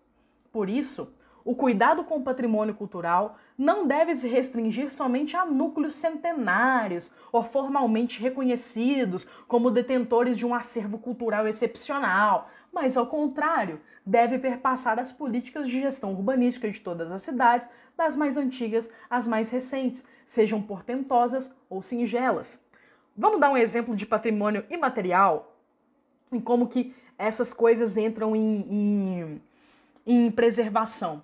Em Belo Horizonte, o que foi considerado patrimônio imaterial da cidade são os lambilambes, é, que são é uma manifestação é, de divulgação, mas também artística, de você pregar nas ruas da cidade grandes pôsteres, né? De que seja chamando para algum evento, mas também denunciando é, abusos políticos, é, chamando para manifestações e tal. E isso é um patrimônio material. Então, é igual o texto está falando. Não é apenas uma coisa centenária, uma coisa que demanda, aquela coisa que te leva para um passado remoto, antigo. Mas não. São manifestações. São coisas que são cultura. E o que é considerado cultura? O quem é que deixa que uma coisa seja cultura e outra não? Então, é, a gente tem que entender que é tudo popular. O que está falando? O ser humano é o agente da cultura e o ser humano é o agente do patrimônio. É tudo, é ele que transforma, é ele que deixa transformar. Então, é a gente, não tem nada mais público do que isso, né? A identificação dos marcos referenciais das cidades deve se dar de forma aberta e abrangente, sem preconceitos ou restrições. Eles podem residir, por exemplo, em festas religiosas ou profanas de todos os matizes, em obras arquitetônicas residenciais, industriais, comerciais ou utilitárias, eruditas ou vernaculares, em locais utilizados para práticas culturais e materiais, na gastronomia, em dialetos ou celebrações populares, em vestígios pré-históricos, fósseis de seres extintos ou de misteriosas cavernas. Então, assim, é diversidade. Não está falando que apenas uma coisa tem que ser considerado patrimônio ou outra não. Então, é, por exemplo, o que, que acontece em toda Minas Gerais, mas tem um exemplo muito interessante é, em Bom Despacho, aqui em Lagoa, eu acredito que em Arcos também tenha, tem em Santo Antônio, que é a festa, o reinado, né, o congado, uma festa religiosa, eu acho que no PET vai tocar nesse assunto, que tem origens é, africanas, né, origens com, os pessoal, com o pessoal, o sujeito escravizado, né, e tal, e, e, e ao mesmo tempo que você tem esse tipo de patrimônio, né, você tem, por exemplo, uma Semana Santa, né, também da Igreja Católica, enquanto manifestação cultural legítima. E tem o carnaval também. Você tem, por exemplo, a parada LGBT de São Paulo, que também foi considerada é, um patrimônio, embora sejam coisas que são diferentes de certa forma, mas não pode haver restrições no tudo que tem essa manifestação popular, né? Então, é, tem um exemplo de BH também que é interessante, que é a primeira drogaria Araújo. É, tem, fica lá na Rua dos Caetés, e depois eu posso até conversar um pouco com vocês a respeito dessa Rua dos Caetés, conhecida também como Rua dos Turcos, e como que, que isso faz parte daquela identidade, né, daquele local, e como que aquele imigrante, como que aquela, a, a, aquele comércio naquela rua é, produziu uma identificação daquelas pessoas e ela é um patrimônio arquitetônico, por exemplo. Então, o que está falando, né? é às vezes igual essa, essa primeira drogaria, que foi a primeira de 200 trilhões de drogarias Araújo que tem em Belo Horizonte, quem foi lá sabe, é, ela é um, um, patrimônio, né? Ela tá lá e ela, assim, claro que já mudou muita coisa desde quando ela foi fundada, mas tem alguns vestígios, né, que a gente vê, assim, de, de história e de que as pessoas se identificam com isso e tudo mais. No PET vai falar para vocês também, por exemplo, sobre gastronomia que aí você tem uma coisa que é super tradicional de Minas Gerais, né, popularmente dito, que é o pão de queijo, mas você tem, por exemplo, uma tradição que está vindo com forte, que é o comida de boteco, que ela tem suas peculiaridades, não é no estado inteiro, mas ela é legítima, porque ela é popular. É a preservação das características tradicionais e peculiares de cada cidade, a ser buscada com equilíbrio e responsabilidade, que determina a sua autenticidade em relação às demais aglomerações urbanas, evitando a indesejável uniformização dos espaços citadinos e a pasteurização das práticas sociais nele desenvolvidas. É evidente que algumas cidades se destacam em razão do volume, é, da homogeneidade ou da importância de bens culturais existentes em seu território, o que aumenta a responsabilidade do poder público e da coletividade em, em relação à sua preservação. Mas é preciso deixar claro que no Brasil, por força do que dispõe a Constituição, a todo município é imposto o dever de proteger e preservar os seus bens culturais. Trata-se de uma competência indeclinável e irrenunciável. Então, gente, esse texto, assim, ele é muito maior. Quem tiver interesse pode me procurar, que eu passo ele, né? Já até salvei aqui nos meus favoritos, para a gente poder até é, ler depois com mais calma, para falar sobre a respeito desse estatuto da cidade ainda mais é, em tempos em que tem tanta gente pedindo voto, né? E a, será que essas pessoas têm ciência desse tipo de responsabilidade que o poder público tem para com a nossa cultura e com o nosso patrimônio histórico? Pois é, isso tem que ser muito levado em consideração também. Mas, bom, é, vamos voltar ao PET. Não vou é, me me ater muito a alguns detalhes sobre trechos e tal, isso vou deixar muito a critério de vocês para poder fazer alguma pesquisa a respeito desses artistas que estão sendo citados, mas a gente pode entrar é, aqui, por exemplo, sobre a, as principais atividades econômicas, né? Que aqui está falando de Minas Gerais.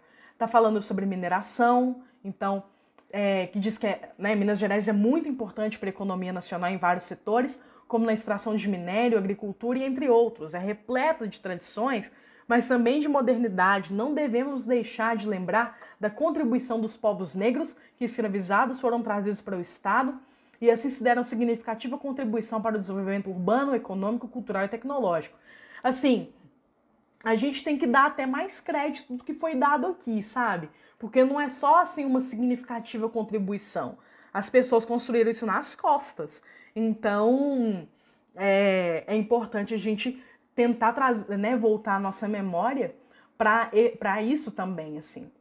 É, a extração do minério foi uma das atividades principais da economia mineira que contribuiu para o rápido processo de ocupação e urbanização da capitania na metade do século XVIII. Então, é, como a gente já tinha comentado a respeito disso, né? É, tem todo aqui alguns links disponíveis para vocês procurarem a respeito de herança ibérica e africana e suas técnicas de mineração em Minas Gerais. Eu já comentei sobre isso, só que é muito válido a gente ter muito mais informações a respeito dessas técnicas de mineração que foram trazidas, mas quando a gente vai falar sobre principais atividades econômicas, e eu já comentei sobre isso, fala de mineração, não é uma coisa que é datada. A mineração aqui em Minas Gerais, ela não é só do século XVIII, ela perpassa isso tudo, chega atualmente e tem que ser responsabilizada por grandes tragédias que aconteceram no estado recentemente, como foi o caso de Brumadinho. A gente não pode esquecer dessas pessoas, não pode esquecer de outras cidades que também sofrem com essa tensão 24 horas com medo de uma barragem estourar né? Então, assim, nenhuma dessas atividades econômicas elas são datadas, ou seja, que são próprias e apenas fruto daquele tempo e depois acabaram, como sugere a palavra ciclo, que eu já falei, mas a gente tem que pensar nisso como uma coisa que vai perpassar, né? Igual que tá falando da, da agricultura, tá falando da cana-de-açúcar, do café e, e tal, e tá falando mesmo que a agricultura, a cafeicultura foi introduzida no século XIX e tudo, é, de novo, é outra coisa que a gente tem que falar que não foi, não é datada. Né, a produção de café ela é muito comum ainda no estado, ela gira muito a economia, principalmente no sul de Minas, é uma coisa assim, né, ali naquele, naquela com São Paulo, né, divisa com São Paulo e tal, mas a produção de cana de açúcar ela também não é datada enquanto agricultura até hoje, principalmente aqui na nossa região, mas tem em outros lugares também, que isso gira muito a economia. E, tipo, sempre girou, né?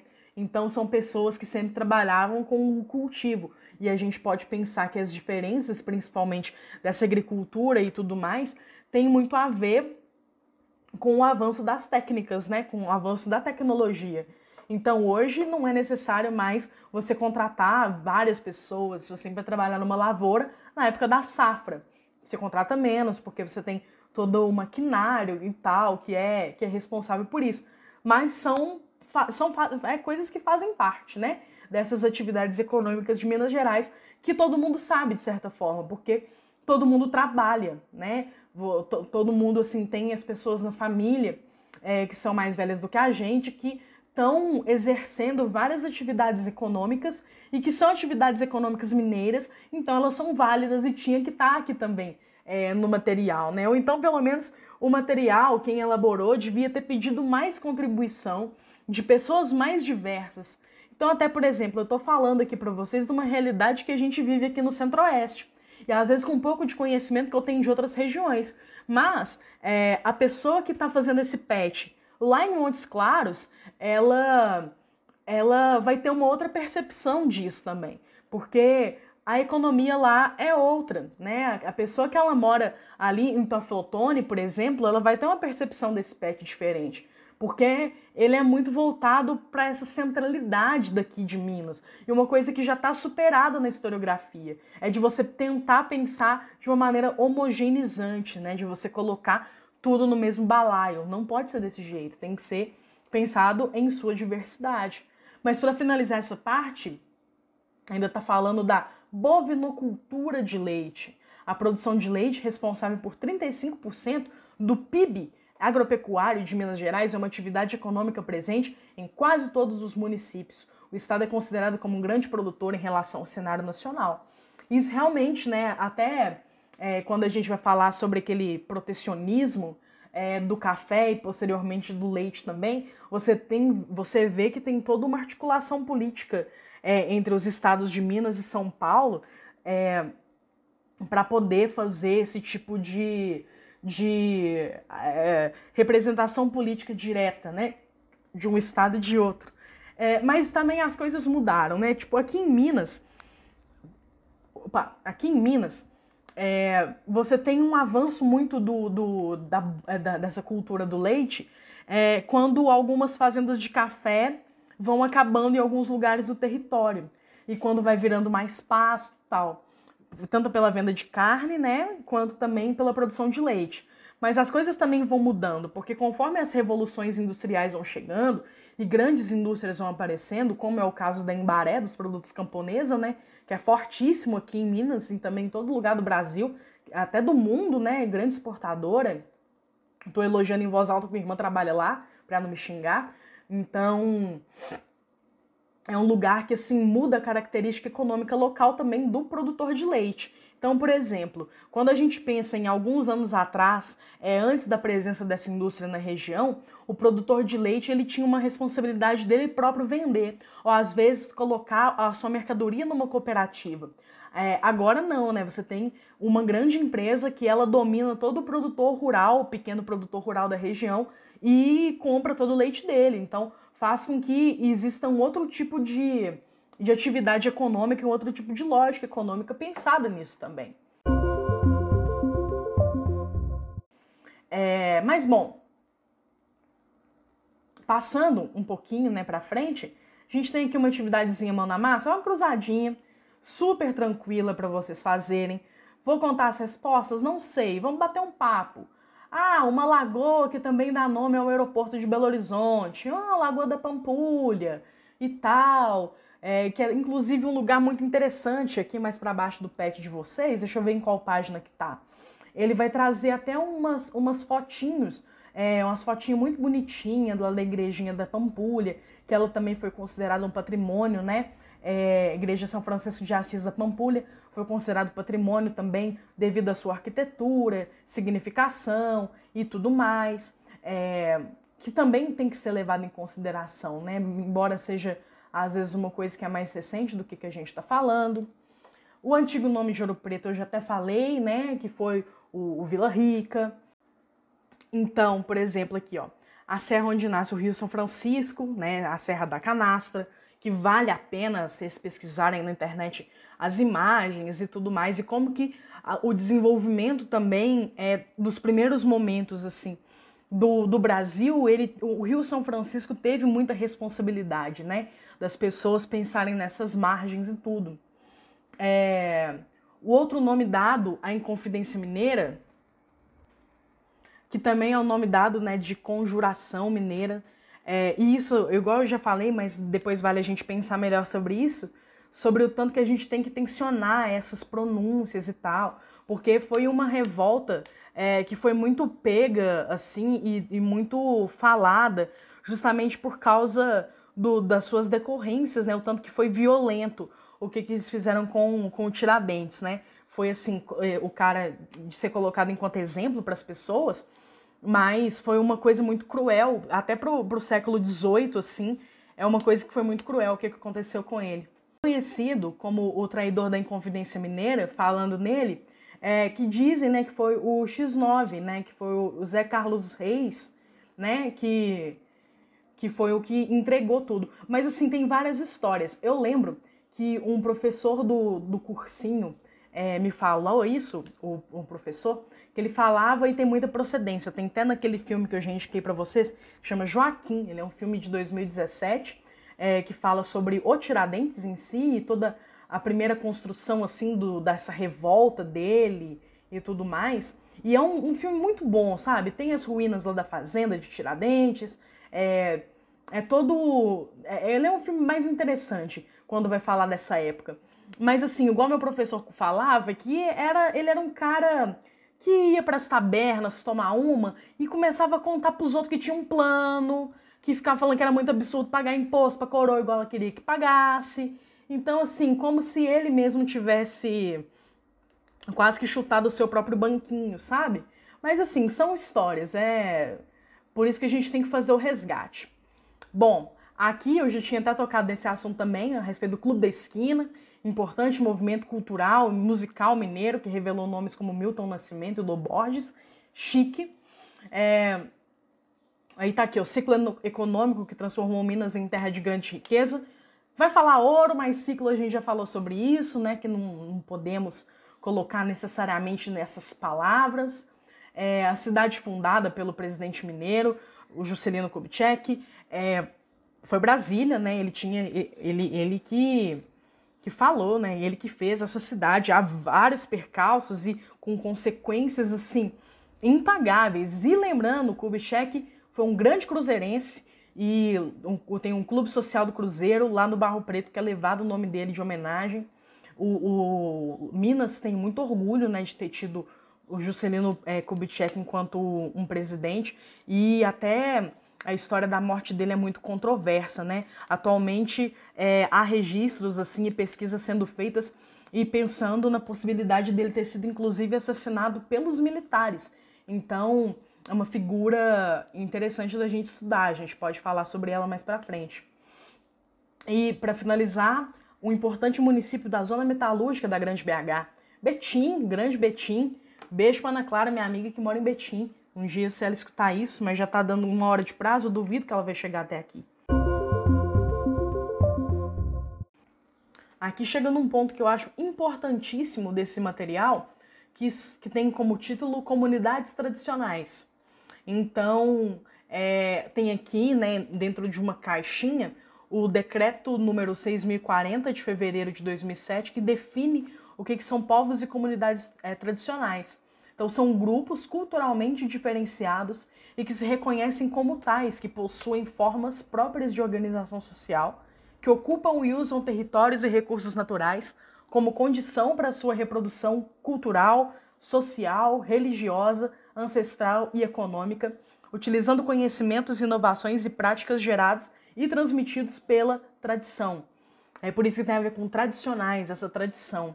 E o primeiro que está sendo colocado aqui para a gente são os quilombos. É, e aí a definição que é colocada é que quilombo é um termo de origem banto, é, que significa acampamento guerreiro na floresta.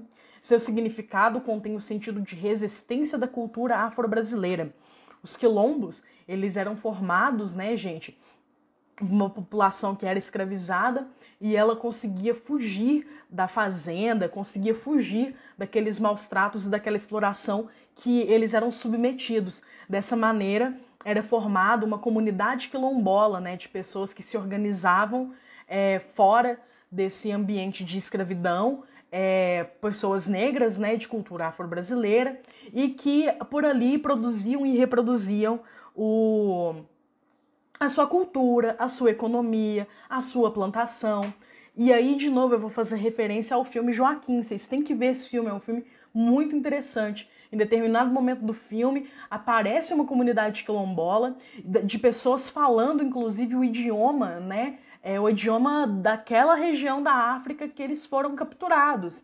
Então, daquele reino, né, daquele império, daquela região. E então é muito interessante trazer isso aqui. E aí também tem um quadro que fala da certificação quilombola, cujo ano de referência é 2020. Está disponível né, na Fundação Cultural Palmares, tem o link para poder acessar. O acesso é super recente. E aí, aqui em Minas, conta com 311 comunidades quilombolas certificadas. E algumas ainda em análise, aguardando visita técnica para poder ter uma legitimação. Que, claro, esse tipo de legitimação, complementação né, de documentos e tudo mais, é tudo muito passível da gente refletir, da gente poder pensar quem que é a pessoa né, que vai comprovar que aquela comunidade é quilombola, qual a autoridade que ela tem para comprovar, isso é muito relativo.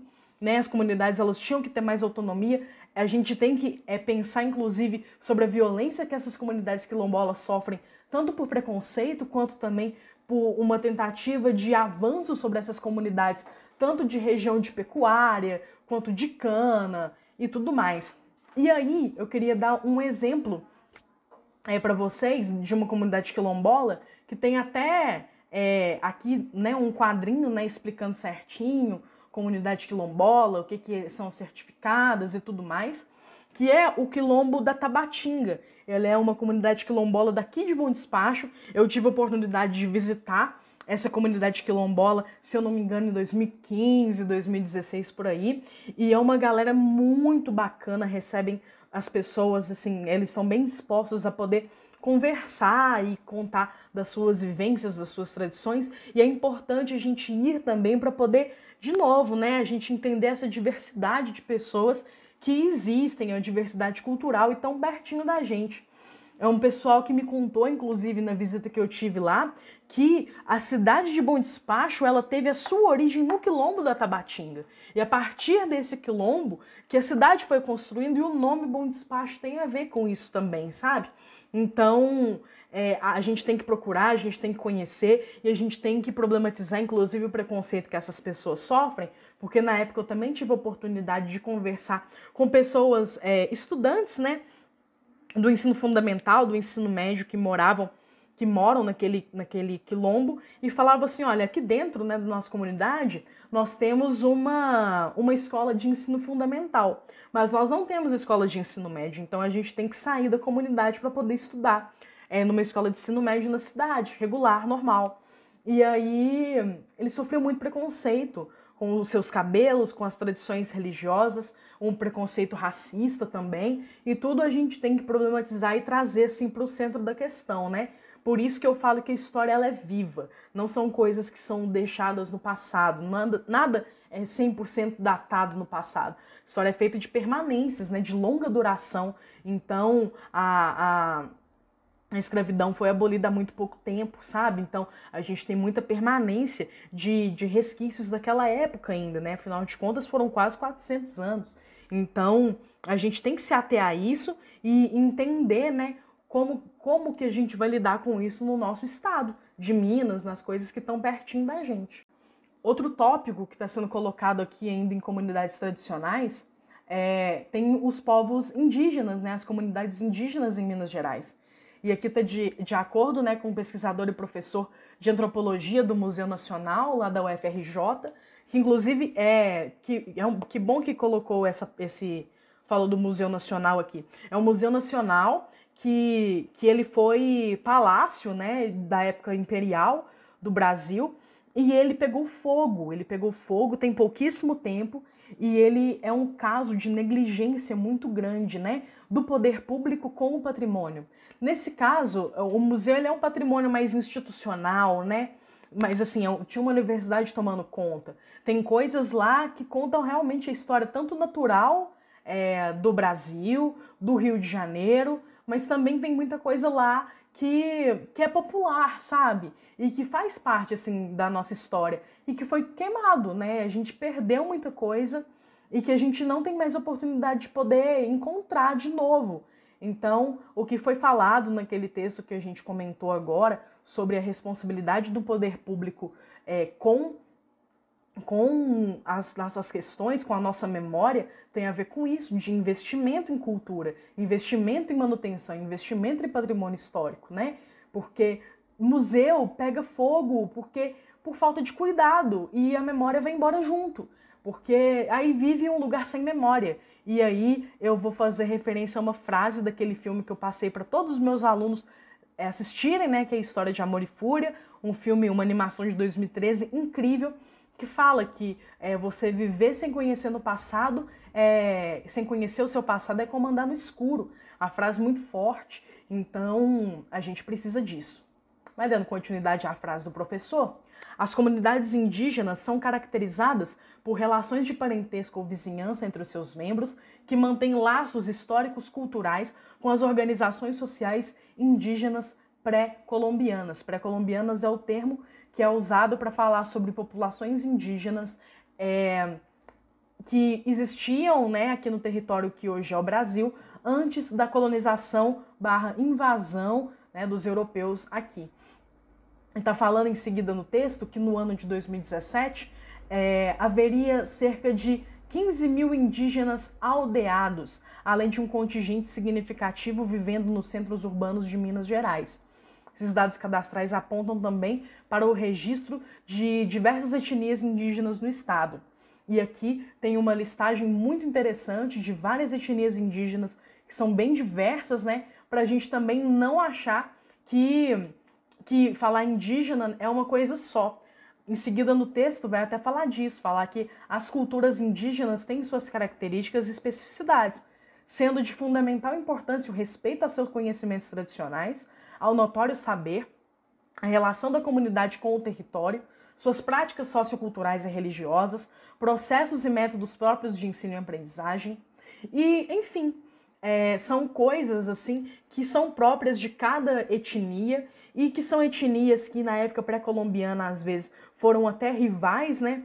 Como no próprio filme História de Amor e Fúria vai tratar muito sobre isso, os Guarani com o pessoal tupi, né? Então é importante a gente fazer esse tipo de diferenciação e não homogeneizar novamente essas comunidades indígenas que vivem em diversidade dentro da diversidade do território de Minas Gerais em vários lugares do Brasil.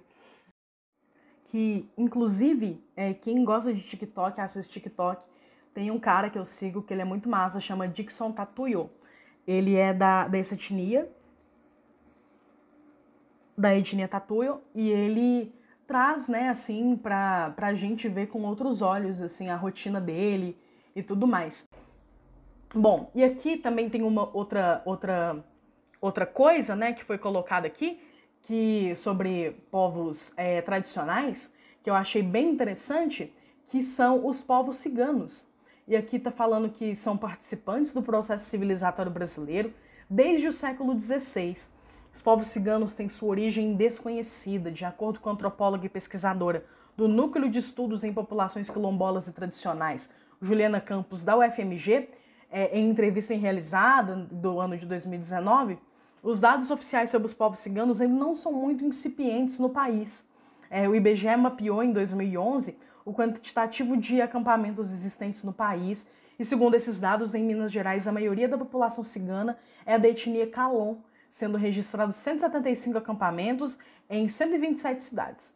E o dia 24 de maio é considerado o Dia Nacional do Cigano, conforme o decreto de 25 de maio de 2006. Nessa parte eu não consigo me prolongar, eu não tenho conhecimento a respeito dos povos ciganos, então eu vou procurar saber mais, vou trazer alguém às vezes para a gente conversar, alguém que é especialista, para tanto não falar bobagem, né, gente, e também para para deixar margem aí para a gente pesquisar mais, a gente conhecer mais e abrir mais a nossa mente para diversidades. É, de povos em geral, igual eu falei, da diversidade dentro da própria diversidade.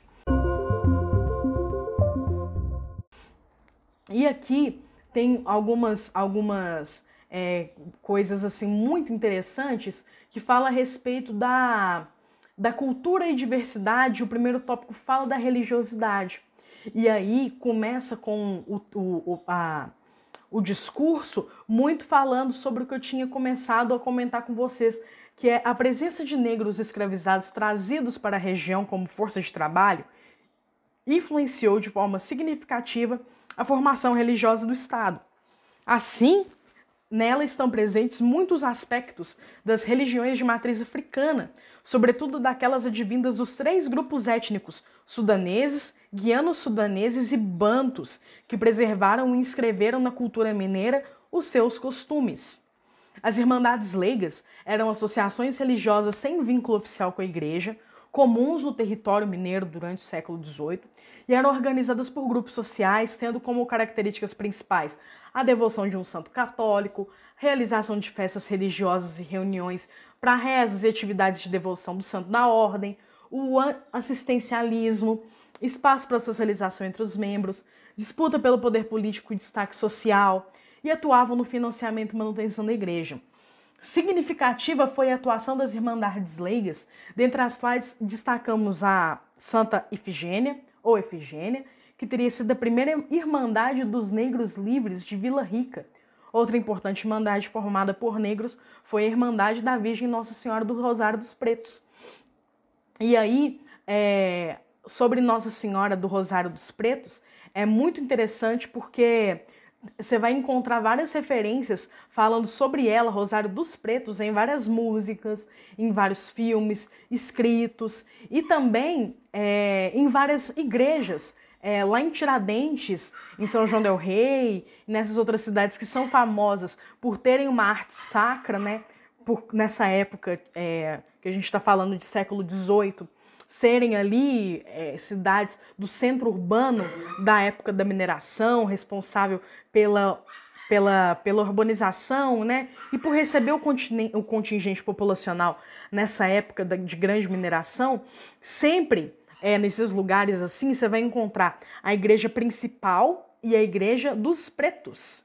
E era sempre uma igreja é, que era que é homenageada é a Nossa Senhora do Rosário dos Pretos. É bem interessante fazer esse tipo de separação.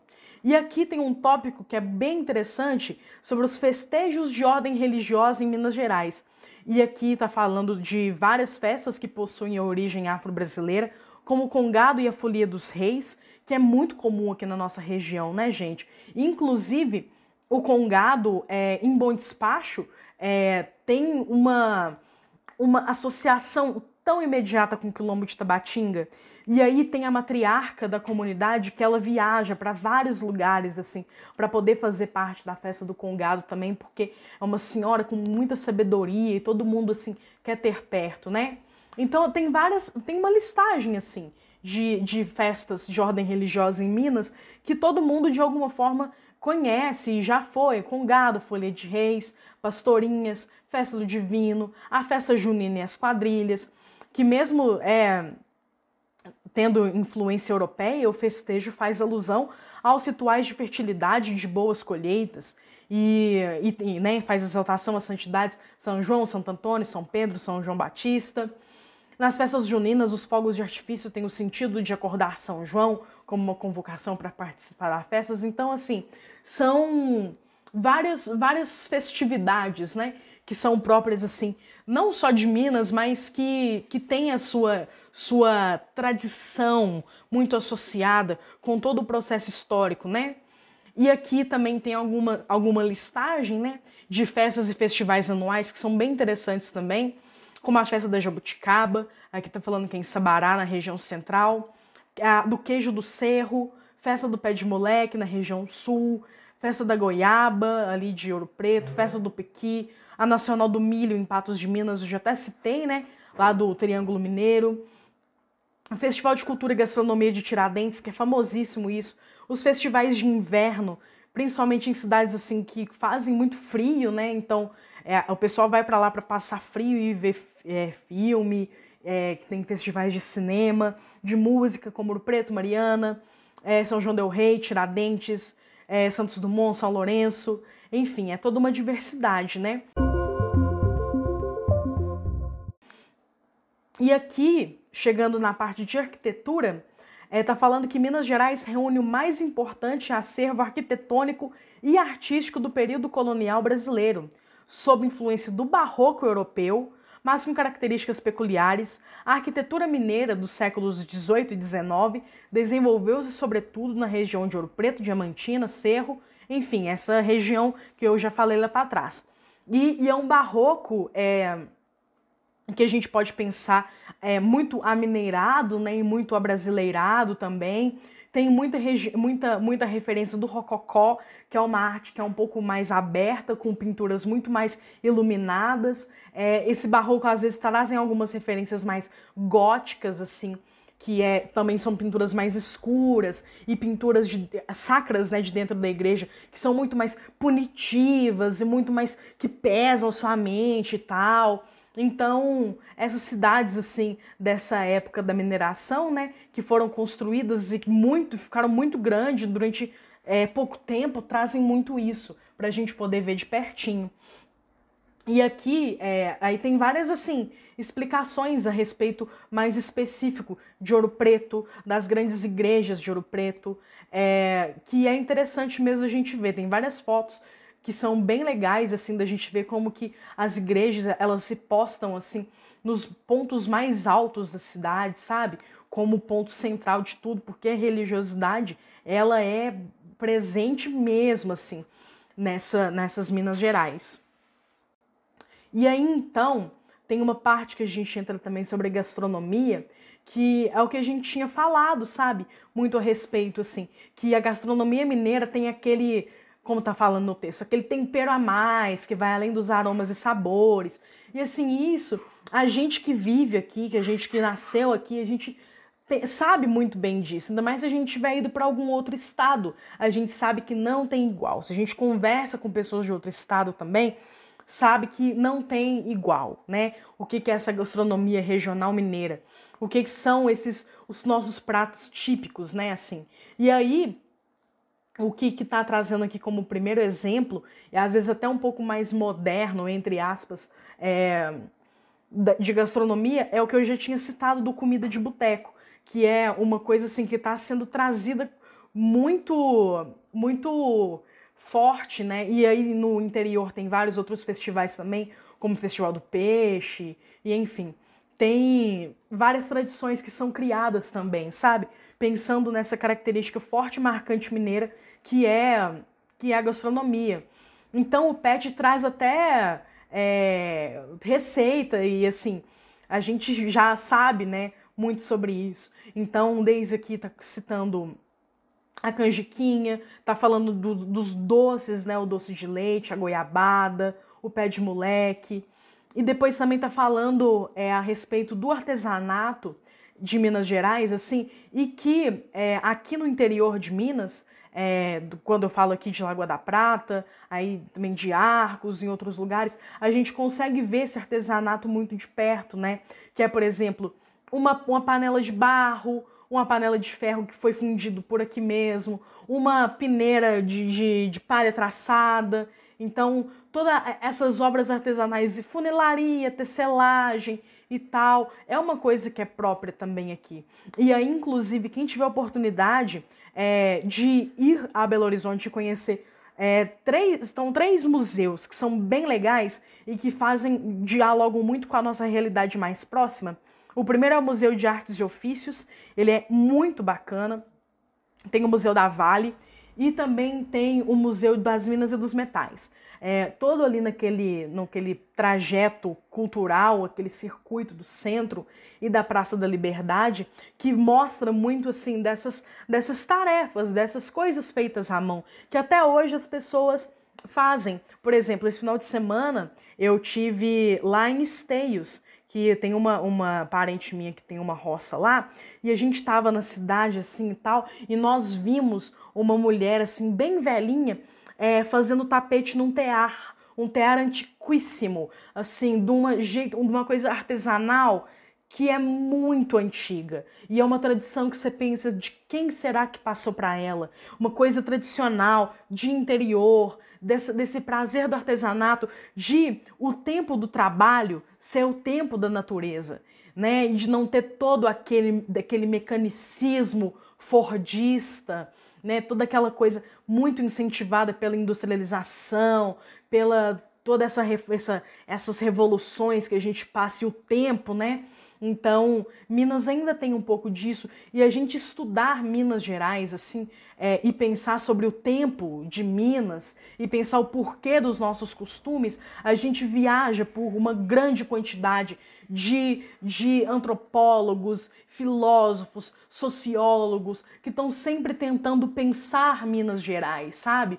Então, sempre estudando, igual eu já fiz referência ao Darcy Ribeiro, que fala da cultura do caipira né, que esse caipira que era o trabalhador livre que não se adaptava à rotina de trabalho numa fazenda cafeeira, que vinha com o mesmo com a mesma tradição das lavouras açucareiras, né, de mão de obra escrava. Então, aquele trabalhador livre que era acostumado até a sua própria rocinha, ele não dava conta de acompanhar isso.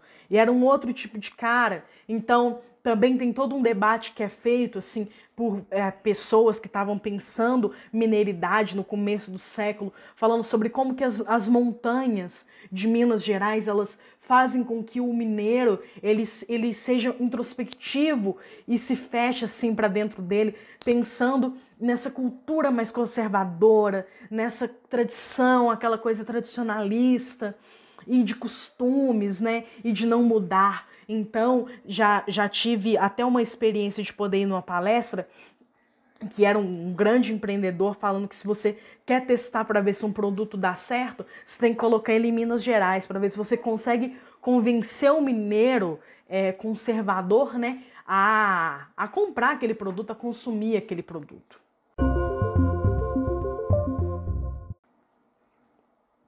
Bom, e aí, é, passando um pouco mais para frente é, do, do, do PET, tem alguns tópicos que eu não vou me prolongar muito, porque tá falando, por exemplo, sobre o folclore mineiro, tá falando sobre a arte cinematográfica, a arte musical. Sobre o folclore, tem uma coisa que, que às vezes é interessante a gente pensar, que é costume não só de Minas, mas de toda a região que o Rio São Francisco é, que o Rio São Francisco abrange, que é a, a cultura do do caboclo, né? O, o, caboclinho das águas do Velho Chico. Tá até citado aqui no texto. E aí os barcos que navegavam no Rio São Francisco colocavam na frente as carrancas. E é uma assim são, é uma arte incrível e que eles eles na tradição falavam que era para espantar o caboclinho é, do, Rio, do Rio São Francisco. Então também é uma, é uma imagem que é muito bacana de vocês procurarem na internet e visualizarem, né?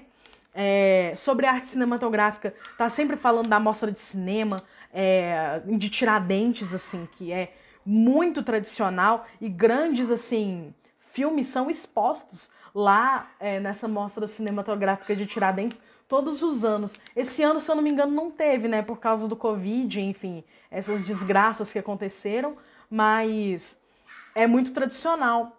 E bom, música, né? A gente não. Assim, né? A gente é, tem que tirar o chapéu para muitos músicos mineiros, assim, que já foram citados sobre o Clube da Esquina, né? Que Milton Nascimento. E são vários vários cantores e vários músicos que saíram daqui, são vários exemplos que a gente pode procurar na internet. E eu cito, né, de novo, faço questão de falar do Jonga, que é sempre um nome de Minas é, aí para fora, né? A gente falando sobre como que você promove, é, o, você incentiva inclusive o turismo e a produção e o consumo de cultura através dessas pessoas, né?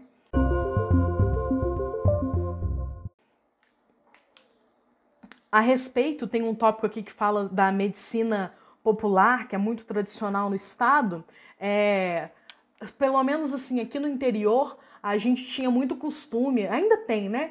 Mas das benzedeiras, né? As benzedeiras do bairro, aquelas mulheres mais antigas que sempre tem nas suas casas um chá, ela consegue, ela te benze, ela tem, ela tem esse conhecimento que foi passado, né, de mãe para filha, é um conhecimento assim centenário, né, que vem sendo passado e tal. E eu acho até interessante a gente lembrar disso, que conhecimentos populares, tanto de medicina popular quanto dessa, o que está falando no texto chamado de homeopatia, né? Mas o texto, né? E quanto também de conhecimentos religiosos populares, a gente tem que pensar que todos esses conhecimentos foram resistência. E resistência eu digo por quê? É, na época que o Brasil ainda era colônia, e eu estou tirando isso de um livro maravilhoso da Mari Del Priore que chama História das Mulheres no Brasil.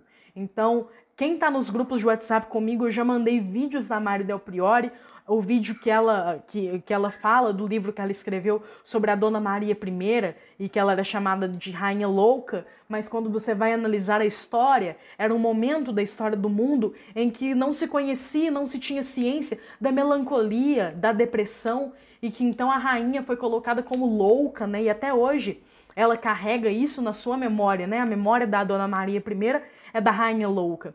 e que nesse livro a Mari Del Priori ela fala sobre como esses conhecimentos próprios das mulheres, né, as mulheres tomavam conta desse conhecimento, ele foi perseguido, muito perseguido, é, enquanto ele era indígena, enquanto ele era negro, pelos jesuítas é, que aqui estavam querendo colocar uma religião, né, e conseguiram mesmo depois que foram expulsos por Marquês de Pombal, ainda permaneceu todo esse tipo de lógica, e a igreja foi muito responsável, a igreja católica foi muito responsável na época da colônia, na própria época do império também, por tentar acabar né, com esses conhecimentos populares assim. E então todo conhecimento ele é resistência. É uma resistência indígena, é uma resistência negra, né, de que sobrevive tudo isso até hoje.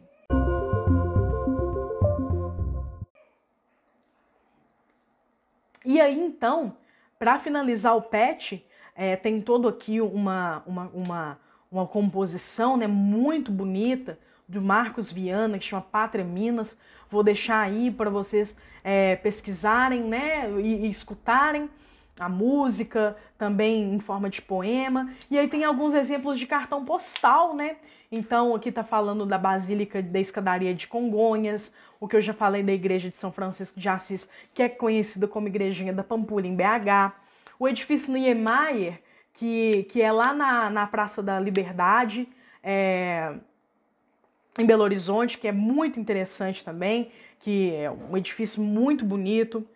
Tem também, assim, são várias, vários, vários cartões postais que, de Minas Gerais que se você procura é, na internet, né, vão ser aparecidos. E tem uns assim que são muito bonitos. É, a Biblioteca de Sabará, os profetas, os profetas né, da obra do Aleijadinho, a ponte né, lá de São João del Rei. Então, assim, a arquitetura barroca de Tiradentes, tem a Rua Torta também em São João, Aí, aí, também, ao mesmo tempo que tem uma coisa que é mais recente, que é o Instituto Inhotim, em Brumadinho, que é o maior museu de arte moderna da América Latina, um dos maiores do mundo, né? Aqui, ó, o Museu das Minas e do Metal, que eu citei também, no Circuito Cultural da Praça da Liberdade. Tem um, um assim, entre paisagens é, feitas, né, e paisagens, assim, é, é, naturais, é muita coisa, né, que, que Minas Gerais, assim, tem para nos oferecer, assim. Então, é, é bem interessante, mas é sempre lembrando, sabe? Não é só isso. Minas Gerais ela não se resume a esses pontos turísticos tradicionais. Minas Gerais ela é muito mais, né? Minas Gerais é a gente vir no interior e a gente conhecer a cidade pelos olhos das pessoas que moram nessa cidade. E cada pessoa, cada, cada é, é, cidadão de cada cidade, mesmo sendo aquele sabe? Aquele buraquinho no fim do mundo, com, sei lá, 800 habitantes, porque a cidade que eu, é, eu acho que é isso mesmo, a cidade com menos habitantes do Brasil tá aqui em Minas, é, sempre tem alguma coisa para te contar a respeito daquela cidade, ela tem para te contar a respeito é, de um ponto turístico que ela quer te mostrar, então a gente tem que dar chance para isso também. Depois disso, é, tem algumas, algumas personalidades algumas biografias que estão sendo colocadas aqui, e eu queria muito chamar a atenção, né, com todo respeito às outras pessoas que foram colocadas aqui também, eu gostaria de chamar a atenção para Carolina Maria de Jesus, que é considerada uma das mais importantes escritoras do Brasil, né? Ela foi uma das primeiras escritoras negras e ficou conhecida por seu livro Quarto do Despejo, o Diário de uma Favelada, publicada em 1960. O pessoal, né, os meus alunos queridos aí do Dona Berenice, tiveram a oportunidade de participar de uma live com a professora Fabrícia, em que ela discute esse livro de uma maneira assim primorosa, e eu acho que essa esse nome, essa biografia merece todo o destaque e Chico Rei também, né? Chico Rei teria sido um monarca africano nascido no reino do Congo e chamava-se originalmente Galanga, né? Chegou ao Brasil pelo navio negreiro e, e, seu, e, e seus filhos sobreviveram, somente ele e seu filho sobreviveram à viagem. Então, é também uma grande personalidade, assim, é, o Chico Rei, no quando a gente vai falar sobre resistência, né, à escravidão. É, e aí tem vários outros nomes, né, que são muito louváveis também, como o próprio Juscelino que está falando aqui, mas a gente percebe a diferença, né? Um é um, um, foi um sujeito escravizado, a outra primeira escritora negra, uma das primeiras, e um cara, né, um, um cara presidente do Brasil. Assim, então demonstra também esse tipo de diversidade. Então, muito para finalizar mesmo, antes é, de eu me despedir, né, de considerar, né, considerar os finalmente desse podcast, pode, pode se dizer assim, aqui está falando a respeito da carta que vocês têm que fazer. E aí, no começo da minha fala, eu tinha comentado com vocês sobre, sobre né, a defesa que o Pet fez sobre a escrita de uma carta. Aqui tem um exemplo de uma carta também. E aí, o que, eu gostaria que vocês fizessem é justamente isso: considerar o que, é diversidade, considerar a sua realidade também. Então, de falar do seu bairro, da sua cidade, da sua família, do que, que é ser mineiro para você, né? E muito, né, também não esquecer de tocar nos pontos do mês da consciência negra, porque é importante, é uma parte da, da memória que a gente tem que trazer de volta. A gente não pode pensar que está só no passado, porque é presente. E pensar sobre tudo isso né, que foi falado e sobre todos esses pontos e o que, que vocês têm a dizer, porque todo mundo tem alguma coisa a dizer. Então, eu tenho certeza que vocês que estão ouvindo até agora têm alguma coisa a dizer. É, depois disso tudo que eu falei também, às vezes vocês também têm mais alguma coisa a dizer sobre isso. O PET também disponibiliza aqui nas páginas finais vários é, textos, vídeos, e para vários assim, que vão inspirar vocês também para poder escrever. Então, é, é, isso, né, gente? Então, vou finalizar falando que todo mundo tem algo a dizer, que cidade histórica são todas as cidades, que patrimônio histórico é o que é popular e que existe história onde existe ser humano. E, dito isso tudo, eu quero saber o que vocês têm a dizer nessa carta e vou reforçar que é vale 100 horas aula, né? Então é muito importante para poder complementar o material de vocês, complementar toda a formação de vocês esse ano muito atípico, né? E é isso. Qualquer dúvida eu estou sempre à disposição, vocês sabem onde me encontrar. Valeu, falou!